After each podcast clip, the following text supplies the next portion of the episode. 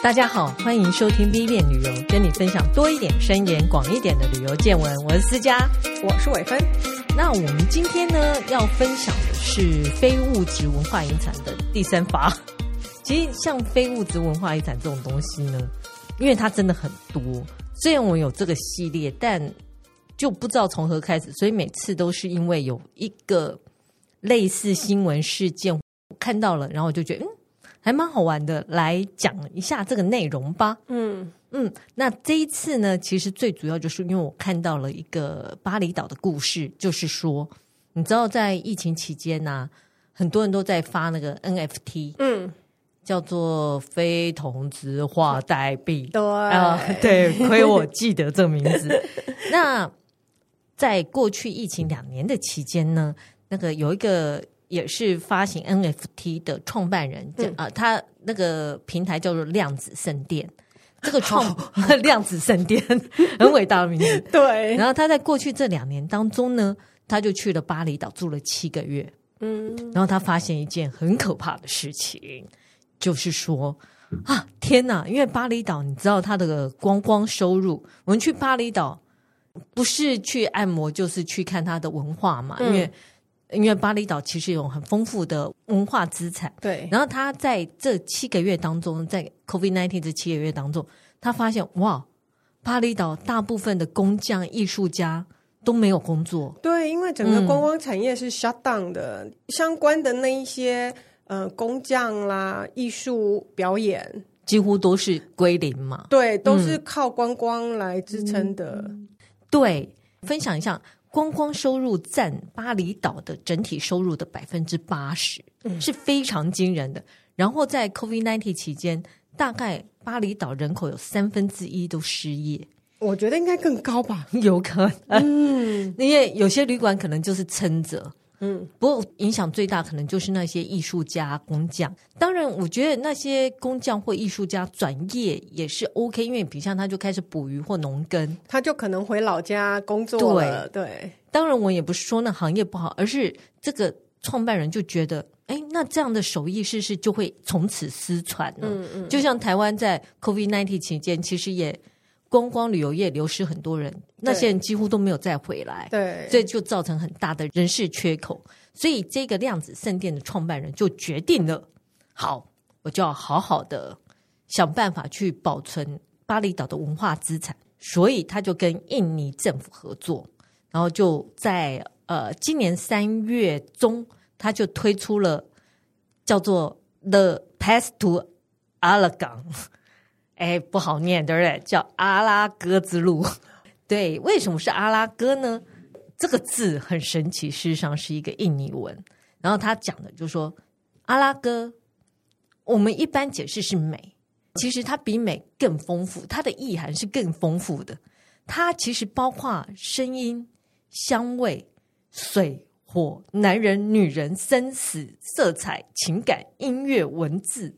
嗯，它包括很多，它是有一种像是连接内在世界跟外在世界的一个东西。嗯嗯嗯，所以它就是因为呃，巴厘岛被称为是众神之岛。对，呃，我们也可以说它是世界的清晨。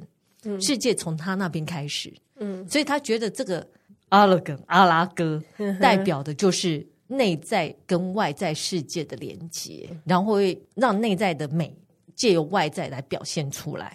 所以。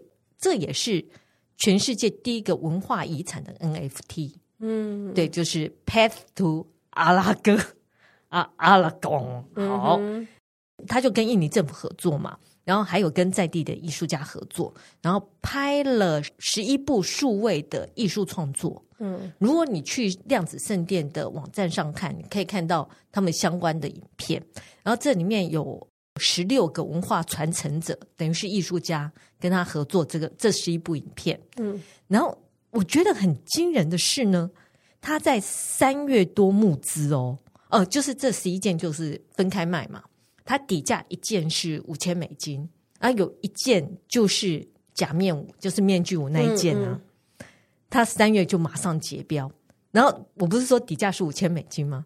马上转卖，转卖，转卖，转卖，转卖四次，最后。我目前看到的那个钱是九万七千美金，嗯嗯嗯，相当的好啊！就像现在这些什么 NFT 或者是加密货币相关的，哦、其实那这些就很红。对对，其实像 NFT 啊，在之前台湾也有发行，尤其是像航空公司，我记得虎航就有推出一次，对，就是你买 NFT，你就可以打几次。几次航班，周杰伦也有推，所以它是一个，我觉得，我觉得保存文化资产或者有一些比较特殊无形化的东西就可以拿来卖。嗯，那当然很幸运的是，他们这个巴厘岛的假面舞就因此卖到九万七千美金。嗯哼，那另外要讲的是，他这个合作案呢、啊，也不是他自己赚哦，百分之四十会给。巴厘岛当地的就是这些文化传承者跟艺术家。哦，然后百分之五会捐给社区，就是他们所在的社群。嗯，所以这是一个 win-win 啊，就双方都赢嗯的一个合作案。啊，所以印尼政府也相当的开心。同时，除了在卖这个 NFT 之外，因为他拍摄的影片或什么非常好，其实也有永久保存这些知识跟文化遗产的一个价值在，所以我觉得是嗯。蛮赞许的一个活动，嗯，算是、嗯、呃，把一些传统的东西用新的形式包装起来，然后有兴趣的人可以去投资，是多方赢的局面。对啊，真的是，而且它是向全世界嘛，嗯，所以大家如果对巴厘岛有兴趣，其实可以试试看去买这个 NFT。不过目前它现在有十一件，那目前卖掉是三件。第一件叫 Royal Royal Topping，就是我讲卖最后结标是九万七千美金。嗯、那第二件是一个天堂鸟之舞，然后天堂鸟之舞呢一样，它底标是五千嘛，它最后卖到一万六千六。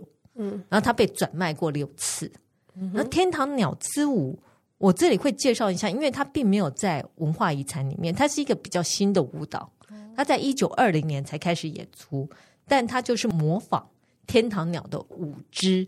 比如像他会用脚尖站立啊，会扭动双手啊，左右扎眼呐、啊，嗯，就是天堂鸟怎么求爱他就怎么做，是一个还蛮可爱的舞蹈，嗯嗯。然后他第三个卖出去的是一个比较像哲学的思想，嗯，他这个资产里面有包括哲学的东西在里面，他也借由影片来把这些传达出去，所以是还蛮值得大家去看一下，然后或者是。我觉得台湾或者世界各国有兴趣，也可以朝这个方向进行，因为它真的是一个很好的保保存文化资产的一个方向。因为看到这个啊，我就想哦，就开始对巴厘岛的舞蹈有兴趣。嗯、然后，当然我们不去去巴厘岛，就是去做 SPA 跟看文化嘛。但巴厘岛有很多很多的舞蹈，目前只有九个被列为非物质文化遗产。为什么呢？因为有其独特性，跟它有它的历史在。那我先来介绍一下，呃，为什么巴厘岛的舞蹈被列入非物质文化遗产？它是在二零一五年列入的，理由是这样的舞蹈，他们有社群，因为通常都是从小孩子很小开始就开始以小组来训练，然后一刚开始是学最基本的舞蹈动作，然后慢慢越来越复杂。它借由这样的传承。直到小朋友把所有的舞步都记起来，嗯，因为他并没有书写的东西，所以他有点像口述例子啊。同时，也借由这样的一代一代传下去，他会有一个很扎实的文化认同。嗯嗯，嗯我还记得那时候，我也是问当地的人，嗯、他们说他们呃小孩子小时候一定要学的，就是男生女生一定都是舞蹈。是舞蹈都要，然后男生会学一些，就是像木匠、雕刻这一类的，嗯、那女生就是织布之类的。对，可是他们都要学舞。对，舞蹈是他们共同男女生从小都要的共同的课程。嗯，其实他们也借由，嗯，我觉得也借由这个舞蹈，更了解他们。事实上是在捍卫祖先流传下来的文化资产，的确，所以它有凝结共识，然后它有一代一代相传，这样的东西就是很符合非物质文化遗产的一个宗旨。嗯，嗯，然后他当然也有讲说，呃，这些它的独特性是什么？巴厘岛的舞蹈基本上分三种：神圣的、半神圣的跟观赏用。这些舞者都会穿，男女舞者都会穿很色彩很鲜艳，或者会有金色花卉或动物，然后有带着金箔珠宝的一些服饰在身上。嗯、然后他们大部分的灵感都是来自大自然，嗯，然后借由舞蹈去传达他们的传统习俗跟宗教观。那最特别当然是他们的动作，他们一般的动作都膝盖往外，嗯，然后收紧腹部，然后有不同节奏跟方向的定点，持续的动作。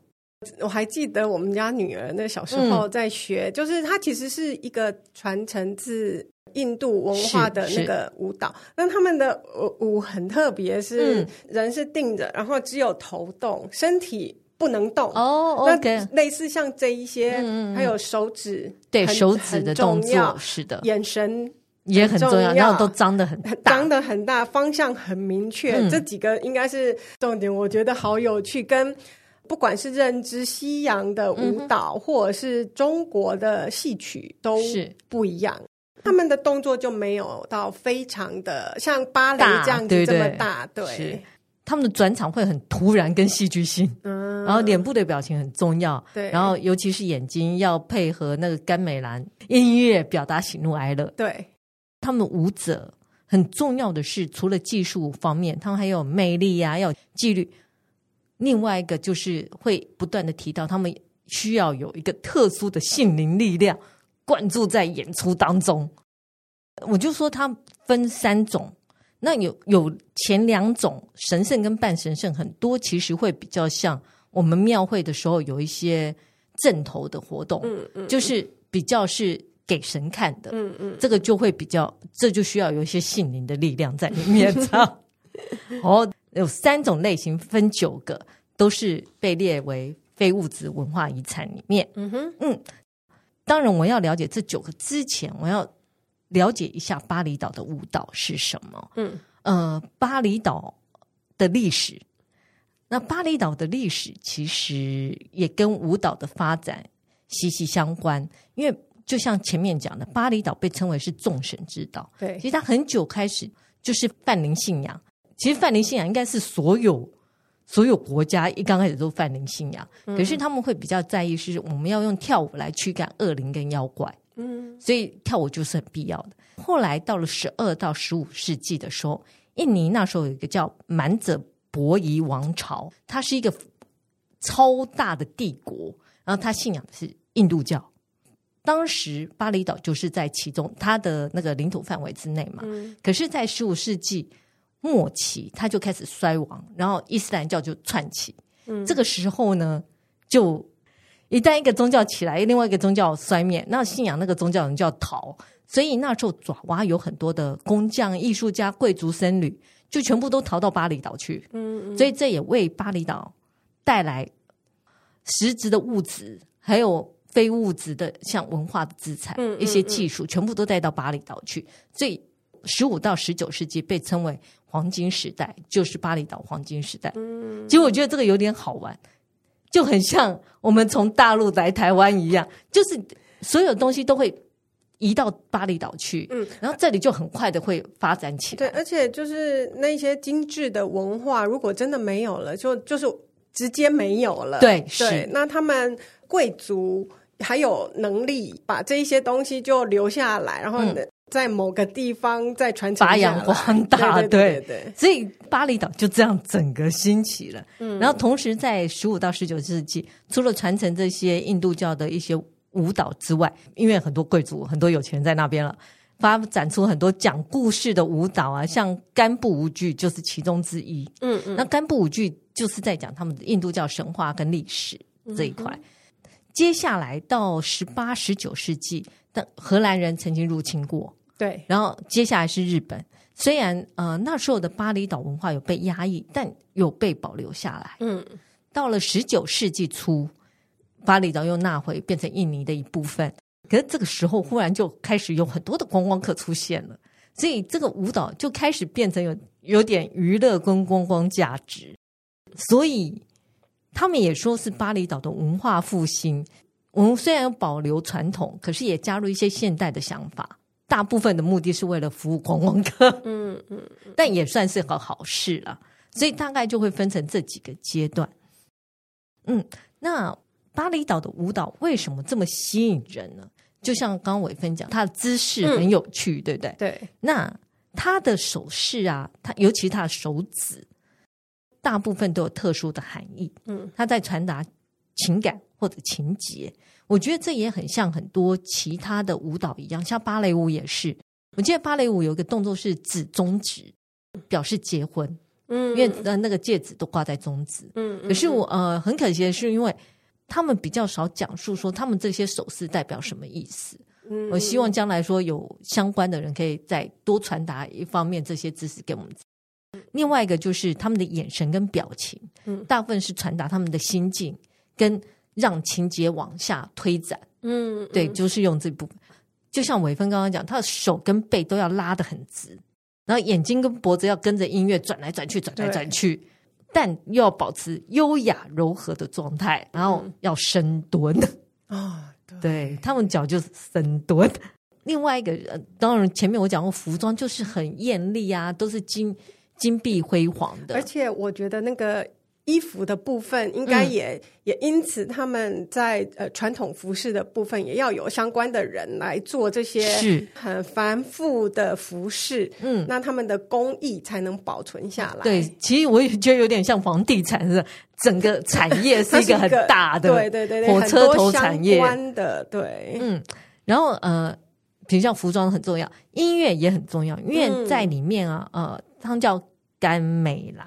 就是我们铜拔跟锣，对对对，然后很呃那种敲击乐清脆的声音的，对，节奏很重要。嗯、然后通常甘美兰乐师也会身兼指挥，OK，所以他会他要用眼神叫大家什么时候要加入更多乐器似的。嗯，然后故事情节也是很重要的，大概会从这几个方向去欣赏巴厘岛的舞蹈。嗯嗯，那当然最重要的一 part 就会是。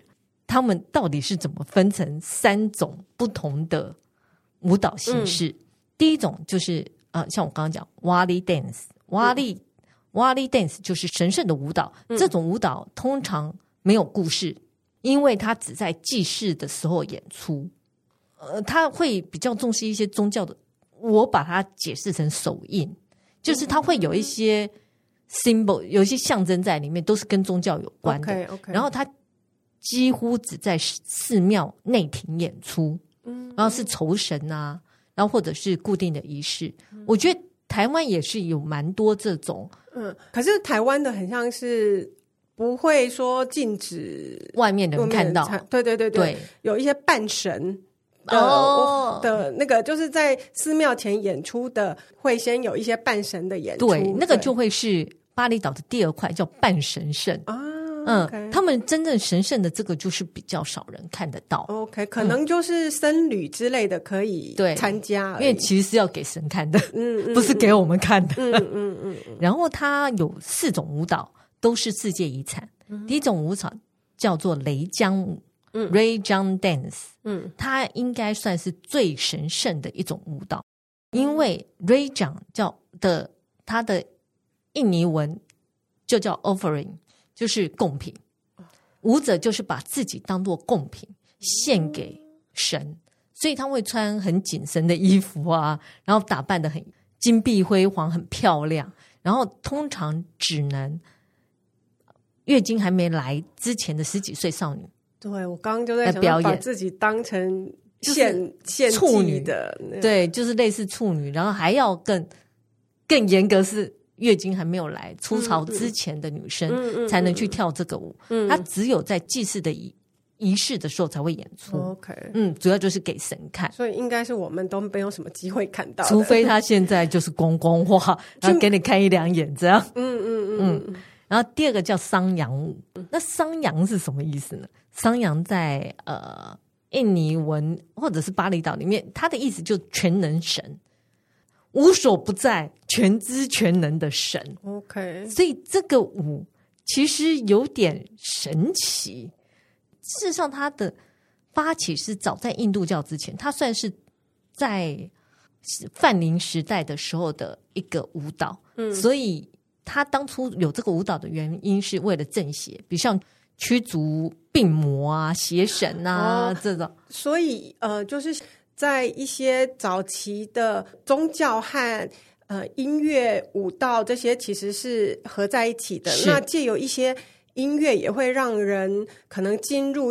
半神圣的状态，这样子，哦，对，有点像，嗯，因为你讲那个，呃、因为那些我觉得土耳其的那个叫旋转舞，就有点，因为借由不断的旋转，那有一些就是诵经的声音，嗯，也会让人进入一种呃更不一样的性灵状态。是，嗯，那像这个商阳舞啊，呃，你要其实他讲的很清楚，好了，他就是有点 key down，嗯，他强调就是这些舞者会被神灵附身，嗯。所以他只在祭祀的时候才会有这种舞蹈，嗯，然后他有驱邪啊、驱极恶这方面的事情，嗯哼，那男女都可以，他们会边唱边跳，然后有三个重点，就是你会看到有烟雾或者有火，嗯，他会在现场放。第二个就是他们会吟唱这个咒语，我应该是咒语啊，歌词太奇怪，就是。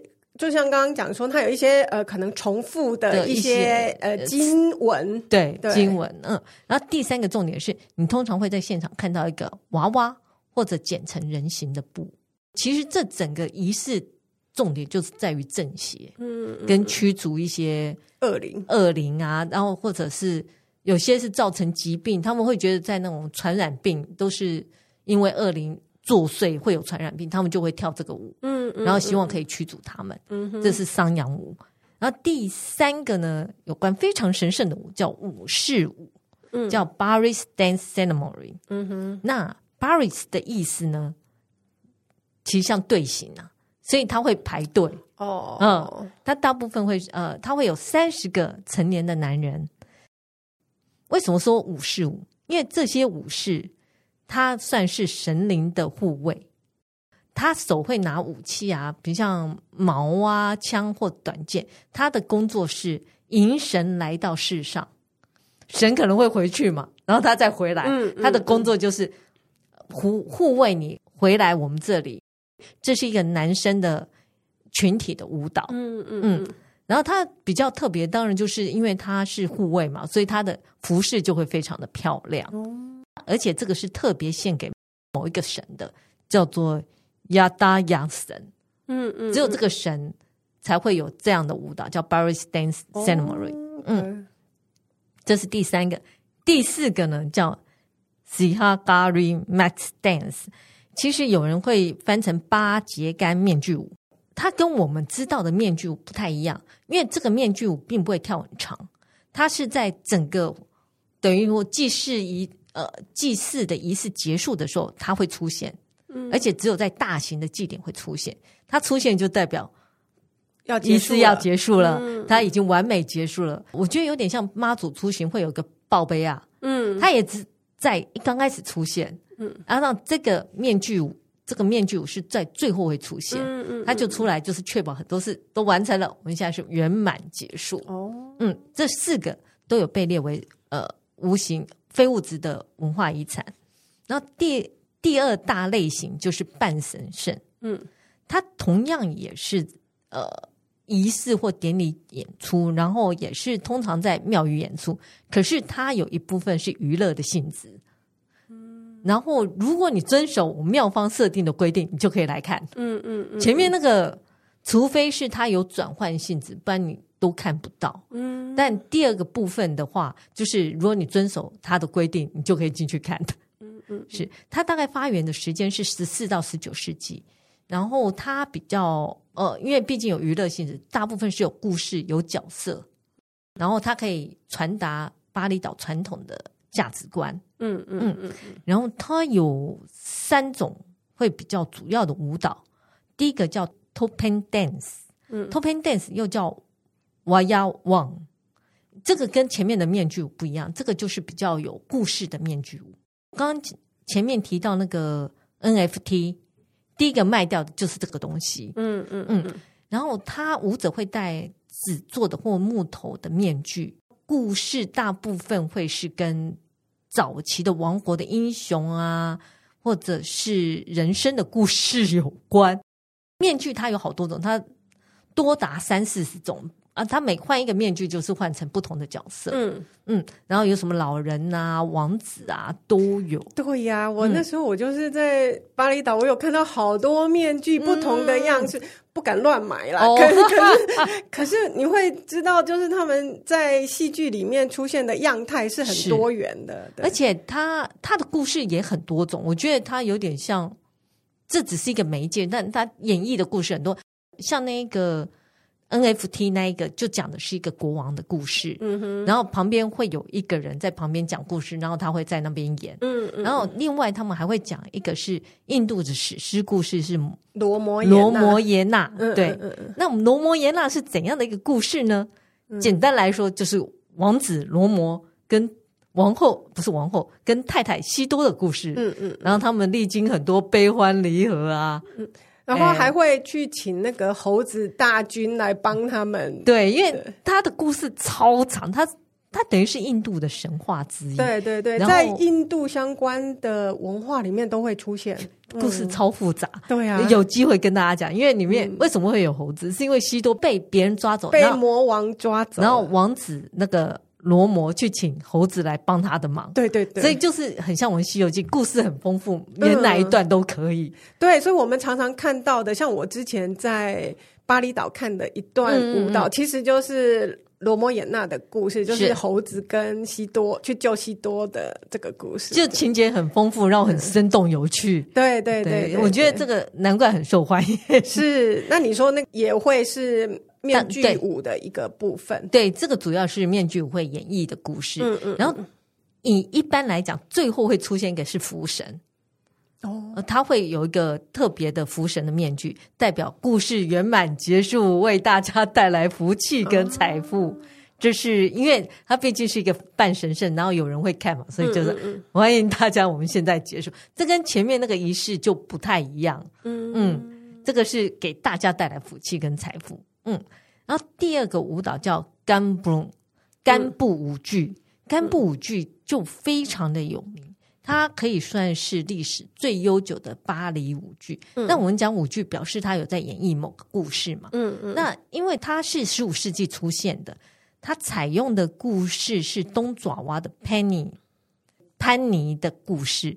那当然，它也跟那个满，我刚刚讲有一个叫满泽百夷。王朝衰败有关。嗯嗯，那这个故事呢，简单讲，王子在路上爱上了一个女生，嗯，然后他是平凡人，那王子硬要娶她，回到朝中，可是朝中大臣说，你要政治联姻，我们才才可以维持两国的和平啊。然后王子就不要，他硬要跟这个女生在一起，所以大臣就把这个女生绑走。然后绑走的时候，大臣就跟这女生讲说。为了王国的和平，我们一定要做这件事。可是王子一直爱你，怎么办呢？然后这个女生就自杀了。嗯嗯，哎，对，这故事就这样。然后王子就很伤心啊，嗯，然后又到处游历，然后最后回来的时候，原来要许要嫁给他那个公主啊，最后还是嫁给他了。然后嫁给他，他才发现，哎，公主长得跟那个。死掉的女生一模一样，那你绕这么大圈，呃呃，可是长相一样而已啊。然后这时候才发现，原来这两个女生都是某个爱神的化身。哦，哎，这就是这个故事大概的状况。嗯嗯，因为这故事，然后当然这中间就是有很多的曲折离奇，罗密欧与朱丽叶，反正全世界各地是类似这种爱不到，然后的故事可以演很久。那我来讲一下甘布舞剧，除了故事很有趣之外，嗯，这是一个非常完整的作品，几乎很多后来衍生的衍生的舞蹈都是从这里出来的，因为它也很完整，它有很完整的故事情节，很完整的舞，还有呃文学在里面，还有音乐，然后它里面还包括很多巴厘岛经典的招牌动作，所以比如像你说转头啊。张大眼睛啊，手势都会在甘布舞剧里面出现，所以这个算是还蛮几乎一定要去看，很经典的一个巴厘岛舞蹈的代表。OK，嗯，然后第三个也是非常经典，就是巴隆舞。嗯嗯嗯嗯，应该所有人都会去看吧？就是有一只很大的巴隆斯，对，巴隆斯。可能它很大一只，是的，对。然后它的面具很像有不同颜色代表不同的神，对，对，有红色、黑色、白色，嗯嗯，嗯，有三种颜色代表不同的神。嗯，我前面有讲过啥样嘛，就是全知全能的全能神，他其实就是那个神的化身，嗯，就是印度教的守护神，嗯，他就保护我们人世间的一切，嗯嗯，然后他对抗的是一个叫 Rundown，是。恶魔，嗯嗯、那恶魔是掌管王者这一块，嗯、它代表邪恶的化身。但我觉得这故事很有趣的是，他虽然不断的对抗，嗯，但他没有一方打败一方的事情，嗯，他最后是取得平衡。哦，对，我觉得这样的哲学想法是很东方，对，跟跟西方不一样，一元极极致的善。对，我们比较想是阴阳调和，对对，要维持平衡，不能只有善，也不能只有恶。不是说不能啦，就是世间不会有这种事情。对对，所以只要维持一个平衡就是 OK 的。所以这个故事《拔龙舞》的整个故事情节就是这样。当然很有趣的就是因为它那个一样，它的装饰啊、衣服啊都非常的华丽而且有趣，所以很适合。就是观光化，嗯嗯嗯，就是一般消费者去看啊，或者是旅客去看，我觉得也都是还蛮就是体会的。我们看不了门道，我们可以看热闹，而且可以理解说，哦，原来巴厘岛人的哲学思想是这个。嗯嗯嗯，这三个基本上也都是有放在非物质文化遗产里面。嗯哼，对。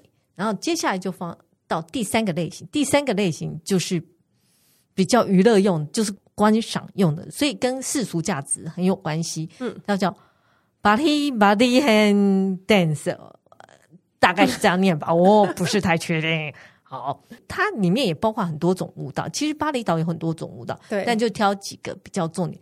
有一个几乎大家都会去看，叫 catch up catch up Dance，客家舞。嗯，客家舞它的有趣是，呃，基本上就是火舞啦，会是有五十到一百五十人。的男生的嘛，对，都是男的，嗯、因为他要裸上身，然后他要喊恰恰恰恰，就是基本上他用他的人声来模仿那个乐器的声音，甘美兰的声音。嗯，他原来是为了驱邪用的，但后来就是因为很热闹，嗯、所以大家就是很喜欢看。嗯哼，但这个并没有变成世界遗产哦。哦，他没有、啊，他没有，可能是有点太简单，哦、因为他的可能舞步也没有很复杂。对，他的那个舞蹈跟故事都不是这么复杂啦，可是很热闹。对，对，就是热闹。然后当初其实也是驱邪啦，嗯、就是用大声来吓，大声来吓吓退那些妖怪。嗯嗯。嗯，然后第二个叫做 Joget Bamboom，一般我们就会讲是竹竿舞。竹竿舞居然是文化遗产之一哦，因为它也算是一个，我觉得有在传承巴厘岛的社会价值。当初是农民打发时间的一个社交舞蹈，因为就是闲闲没事做，我们就来跳舞。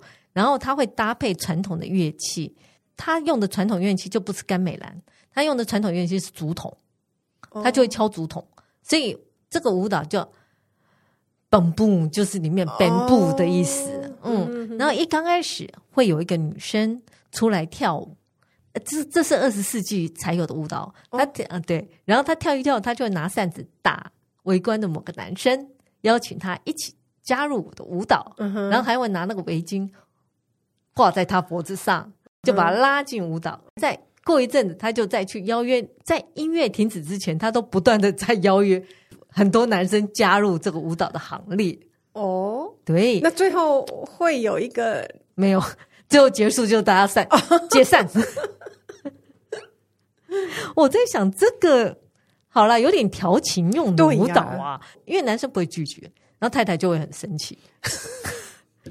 嗯，很像那种交际舞，我们跳那个国标舞，好像也是会一直邀请来，然后换来换去，换来换去，有点类似这种舞蹈吧，有点有趣。嗯，可能就是因为有代表巴厘岛的一些社会文化，所以它也是文化遗产之一。然后另外一个很有名的舞蹈呢，就是叫雷共舞。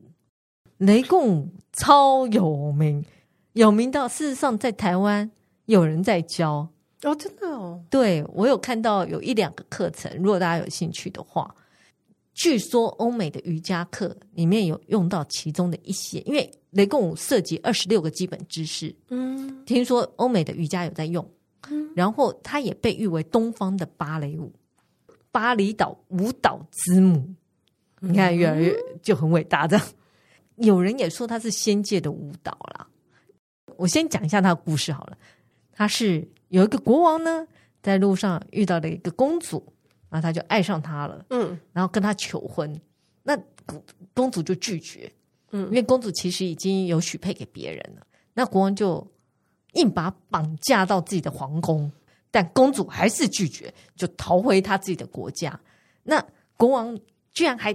持续不断的一直求婚，就是一个很坚信那个什么“精诚所至，金石为开”，嗯、烈女怕缠男的这个 哲学，所以他就不断的、不断的一直求婚。嗯，最后求婚不成，他就宣战。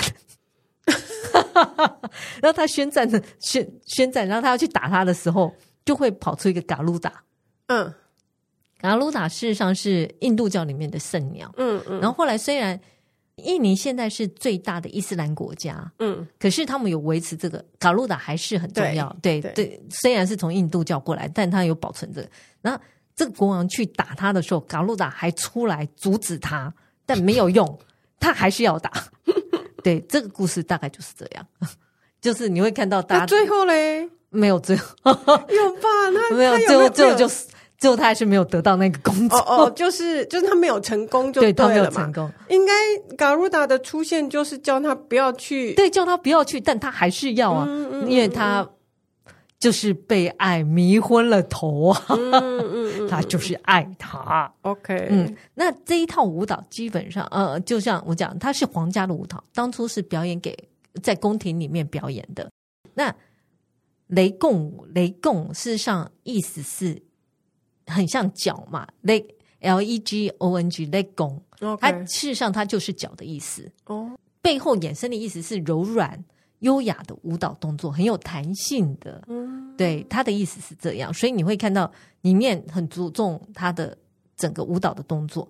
然后通常他会有五十个人的乐队编制，然后会有人在旁边讲故事。嗯嗯，呃，它大概是十八世纪。才有的一个舞剧，它结合了干部舞剧、桑扬武士舞都有，因为它里面也有一些是模仿动物的动作，就用嘎鲁达，就是这个圣鸟的的动作。嗯嗯，一般是三个女生来表演，它强调的是手指、脚跟脸部的表情，还有肢体的语言。有人预说，因为它这些舞蹈动作很能表现女生的优雅气质，所以。有仙界之舞之称，嗯，可是我看到很多人讲说看不懂，嗯嗯嗯，可能就是因为它有太多的象征，而且象征意义太多了。嗯，然后以前他这个都是八到十四岁的女生，一样都是在初潮前，就是月经前的女生来表演。但现在因为它基本上是娱乐用嘛，所以现在就没有差了，嗯，还是女生。那大部分还是会找比较年轻的女生来表演啊，里面我就说她角色很多，所以一个人会分饰很多角。然后你会看到有人穿绿色衣服的，嗯、绿色衣服的那个啊，通常他也扮演国王的角色。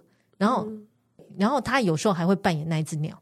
而另外两个是会拿扇子，是宫女的角色。嗯，所以你会看到，我觉得他不容易看的原因是因为。他的角色变来变去，他又不换面具，嗯、所以你不知道他现在到底在演谁。哦，对，他拿着不同东西的时候，他其实角色就已经换了。对，那衣服服饰并没有换。对，OK，了解。因为对，他就不像之前的那个假面舞，因为我换面具比较容易理解。对对对，那我可能就是换一个动作或者换拿什么东西，我就已经换了角色。嗯，所以你就看不出来他们在到底在干什么。嗯嗯，嗯，只有嘎鲁达出来可能会有翅膀的动作，你说、嗯、哦，那是嘎鲁达。嗯嗯，然后。对，这就是很多人会觉得看不太懂，但事实上它是蛮受呃舞蹈界推崇的，因为它的细节啊什么是非常的优美的。OK，嗯，这个就被列为世界遗产。大概世界遗产在观赏类的舞蹈就是雷共舞跟那个竹筒舞。嗯嗯，对，就是这两个。嗯，那除了我们跟你介绍这些这九个舞。这些舞蹈之外呢，当然我们是比旅游嘛，所以我要跟你介绍一下到底哪里看得到。一般来讲，我觉得台湾人都会倾向去乌布皇宫。乌布皇宫大概就可以看到雷贡舞啊、假面舞啊，然后可以听到甘美兰的音乐。嗯，然后还有一个叫阿玛美术馆 （ARMA） 美术馆也是有。那如果你要看那个火舞，就是裸上身的男人，有一个。庙神庙 叫乌鲁瓦图神庙，就可以看到这些裸上身的男人。嗯，然后最近还有一个叫嗯努沙杜瓦剧场，这个不是在户外，它是一个比较大型的舞台剧，然后它有结合现代跟传统的舞蹈，大概是九十分钟，被称为天坛秀。如果你想要在比较舒适，因为很多人说在户外看会有蚊子啊什么啊，而且很热，嗯，你可以去考虑去这些剧场看观看，而且它的故事，它就不会是一支一支舞，它可能就是把它综合起来变成一个秀，一个表演，比较完整的表演。所以它会有传统的舞的那一些，呃，就九个舞，可能选几个出来做，然后结合一些现代的舞，然后把它综合起来嗯来表演，嗯。另外一个有一个，我觉得可以推荐一下，叫神鹰广场文化公园。那神鹰呢，就是嘎鲁达哦。好了，他叫神鹰也很有道理。嗯，他说他这里有全世界最大的嘎鲁达雕像。他这个地方神鹰广场文化公园呢，这个地方就可以欣赏像前面的那个火舞啊，还有巴隆舞啊，还有雷共舞都会看得到。嗯、另外还有一个在。库塔附近的一个小镇叫萨瑞维萨纳布达雅，这个地方也是一个半开放的剧场，它每天都有表演。嗯，我觉得这几个地点都推荐给大家。嗯，而且我知道有一些旅馆里面会有一一个餐厅或什么，然后它附设就会有一些表演，哦、是，是呃每可能固定每个礼拜一或。五这样类似，可以吃饭的时候就看表演，嗯、而且也是传统表演，是。也是蛮精致的。对，这、嗯、不过你看哦，大家看到的大概就是像火舞啊、拔龙舞啊、雷共舞啊，嗯，像我刚刚讲那个神圣的舞啊，对，就几乎没有。对，嗯、然后或者是第二趴那种半神圣的，也许有些你真的要去庙里才看得到。嗯嗯。嗯有兴趣的话，我觉得可能你认识一些当地人哦，对，有当地人带你进去，其实是可以看到的，对，更方便。对对对对，嗯嗯，因为我也觉得舞蹈已经是巴厘岛人生活的一部分，对对，在文化他们的文化里面扮演非常重要的角色。嗯，我非常建议说，如果去巴厘岛，除了做做 SPA 啊，然后住好旅馆啊，吃张药餐呐，嗯，去选一两个来看，嗯，真的，而且谢谢思佳。提供的这些资讯，因为其实我自己还蛮喜欢巴厘岛的，嗯嗯，可是舞蹈的部分呢，总觉得看了几个，可是不得其门而入啊。对对，对。因为他的故事呢，就像我讲那个呃雷共舞啊，他故事我觉得故事很简单，但他人角色转换太模糊，嗯，那个真的还要再多研究一下，你才知道哦，原来他现在做这件事就是。公主在拒绝国王，嗯，嗯，因为他他的确会有这样的动作，是公主在拒绝国王，然后或者国王被那一只神鹰就攻击，嗯嗯嗯，所以你你偶尔还可以看到说国王要去攻打他人，可是他又不是用男生来代表，他都是这三个女生用各种动作来代表，所以你就是要很仔细的观察他们的一举一动，嗯，跟他脸部的表情，所以他真的算是很精致的舞蹈。我建议说，大家有时候像我刚刚讲那个量子圣殿啊，嗯，你可以先上去看他们这些影片，去巴厘岛前，因为他很完整的介绍，而且他拍的很美。如果大家上去看到，很完整介绍他们巴厘岛比较具特色的几个文化资产，嗯嗯，然后这顺便再找类似的故事。虽然我刚刚讲的很简单，事实上那个。国王跟公主的故事，还有前面那个罗摩衍那的故事，其实超复杂，那是史诗级的巨著啊。还有一个叫 Penny 的故事，也是超复杂，嗯、都是男女情啊。我觉得他们会把一些在爱情里面遇到的一些困难，代表了一些人生里面遇到的挫折，对一些磨难啊什么的。嗯、对，那目前我发现大家好像还比较多人去日本嘛，嗯，那希望未来大家越来越多人去巴厘岛玩，嗯、如果有机会就去看一下这些舞蹈。会学到更多巴厘岛为什么那么吸引人的原因。嗯嗯，那如果喜欢我们的节目，请在各大 Podcast 平台订阅我们，或到脸书、IG 按赞、追踪、分享给你身边的朋友。谢谢，谢谢大家的收听，拜拜。拜拜。